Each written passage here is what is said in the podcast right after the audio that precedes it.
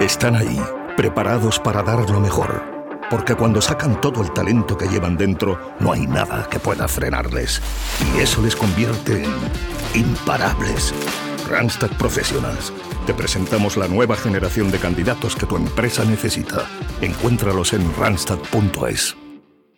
La piedra roseta del Quijote y el misterioso informante manchego, un hidalgo pariente de su noble esposa, que dictó a Cervantes.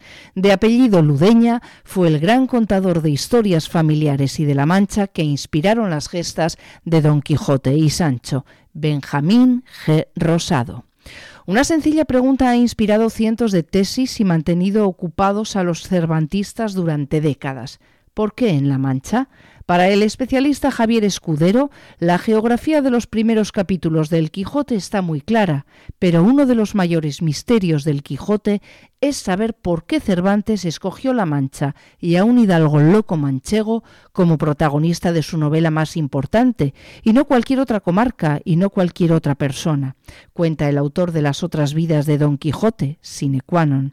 Se ha dicho que fue por un romance, porque el propio Manco de Lepanto era un manchado, es decir, un judío convertido, o por simple casualidad, pero nada de eso es cierto. Pero, ¿Y si resulta que Cervantes nunca estuvo en esas tierras?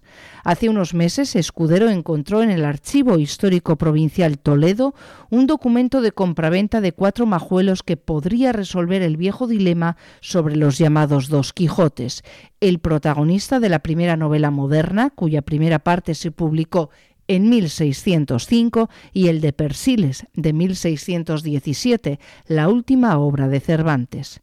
¿Qué posibilidades había de que hubiera un documento en el que aparecieran juntos Alonso Manuel de Ludeña, el resobrino de Antonio de Villaseñor, y el hijo de Alonso Quijada en Esquivias, los dos nombres que inspiraron a los personajes de estos libros? se pregunta el experto.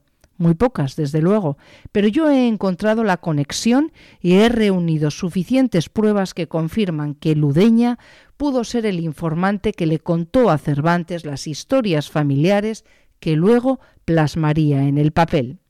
De acuerdo con esta tesis, Cervantes solo estuvo de paso en La Mancha. Mi libro viene a desmentir todas las teorías según las cuales el autor escribió el Quijote en una cueva o en una cárcel, o que recorrió la Mancha como cobrador de impuestos, lo que no está fundamentado. Lo único cierto es que Cervantes llegó a Esquivias en 1584 para casarse con una noble villana llamada Catalina de Salazar y Palacios. No sabía dónde se metía. Él pensaba que era un matrimonio ventajoso, pues era pobre. Luego sería consciente de que ese nuevo mundo de riqueza y esplendor de linaje, de aparente retiro lujoso y tranquilidad villana, era en el fondo tan sórdido como la corte que detestaba y estaba lleno de las mismas apariencias y mentiras. En los corrillos de las plazas las cosas iban a mayores y los bulos y las infamias de los familiares y amigos eran constantes, como también lo era la implacable memoria de los vecinos para recordarlos. Cervantes no tuvo que moverse de su casa para escribir el Quijote, sino que lo hizo durante largas noches escuchando a un hidalgo manchego que vivía a solo dos cuadras. Se refiere a Alonso Manuel de Ludeña, de Quintanar de la Orden, uno de los hidalgos más importantes de la Mancha. De entre todos los parientes de su mujer que pretendían ser caballeros, al que más odiaba el cuñado de Cervantes, Francisco de Palacios, era desde luego a Gabriel Quijada, el otro abajo firmante que ha desempolvado de los archivos toledanos. Palacios llegó a mandar un memorial a la corte para que no pudiera ser caballero y lo consiguió. Es decir, que por la mesa de Cervantes pasaron los Carriazo, los Salazar, los Rincón. Escudero no duda en recrear aquellas cenas. Cervantes preguntaba a su mujer y a su familia quiénes eran y cuchicheando le contestaban, pues este es ilegítimo, este es un mentiroso.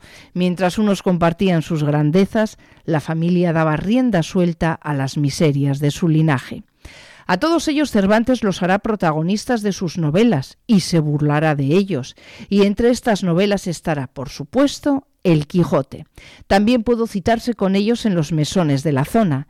Entre todos esos cuñados pesados que estaban allí todo el día metidos con su familia política, uno de ellos, Ludeña, el manchego, es el que tiene la conversación más interesante. Ludeña es familiar lejano de la mujer de Cervantes. Sale huyendo de Quintanar de la Orden porque en 1592 intenta matar a Luis Ortiz. Un año después llega a Esquivias medio perdido y busca a un amigo, a alguien que le escuche. Buen conversador, Ludeña cuenta mil y una gestas de sus antepasados, de cómo lucharon con el emperador Carlos y fueron con él a la coronación en Italia con los familiares de su mujer. Ahí atrapa a Cervantes, que se siente soldado por los cuatro costados, pues como decía Calderón, la milicia no es más que una religión de hombres honrados. Delante de una mesa mal calzada, de un mesón y con un buen vino, Cervantes pudo pasar largas noches con Ludeña, sus criados y sus aduladores, escuchando la vida y milagros de su familia, que si su cuñado casi muere en un duelo con otro que iba disfrazado con casco y cota de malla, que si su primo había atacado a los molinos de viento con su espada, que si hasta una vez un hidalgo trastornado se había comprado un rocín que se caía muerto por el suelo y que no contento había contratado a un criado y se había hecho pasar por caballero, todos ríen y otro cuenta alguna barbaridad más, pero Cervantes está a lo suyo, escuchando, pergeñando una novela para criticar a su enemigo Lope de Vega, quien también está por Toledo. Aún no sabía bien qué es lo que iba a contar, pero ahora, después de tantas noches, lo tiene claro. Vaya por delante que los Quijadas son hábiles lectores de libros de romances. Uno de ellos habla de un labrador que se vuelve loco leyéndolos. Ese será su argumento. El nombre de su personaje lo tomará precisamente de su casero, el cuentacuentos Alonso Quijada, un viejo pesado con un montón de hijos y podrido de dinero. A su cuñado, por cierto, le alegrará que se burle de él y de su hijo Gabriel en el Quijote, donde llega a nombrar los caballeros en una venta y a base de golpes. Lo raro es que a Cervantes esto no le costara más de un disgusto en la calle. Los relatos del manchego Ludeña, el informante, van ganando terreno en las páginas que va escribiendo. Las barbaridades que cuenta sobre su familia son tan estrambóticas que parecen mentiras, pero no lo son. Él jura que sucedieron, y así fue realmente. Cervantes ya lo tiene claro. El protagonista del Quijote será manchego y hará las locuras que le han contado de todos los Ludeña, Villaseñor, Ortiz y Acuña. Por supuesto, la geografía del Quijote será el triángulo que forman el Quintanar de la Orden, Miguel Esteban y el Toboso, que es donde vivían estos Ludeña. Visto así, el Quijote no es tan difícil de entender como sostienen algunos cervantistas.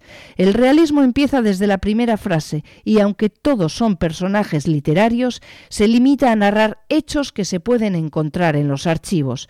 Solamente hace falta entender el contexto, lo que le tocó vivir, lo que pudo ver, sentir y escuchar. O dicho en otras palabras, Cervantes no necesitó vivir en La Mancha ni escribir su novela en una cárcel o en una cueva porque fue la Mancha la que acudió a él durante las largas noches en una taberna en compañía de un misterioso informante al que por fin hemos puesto nombre.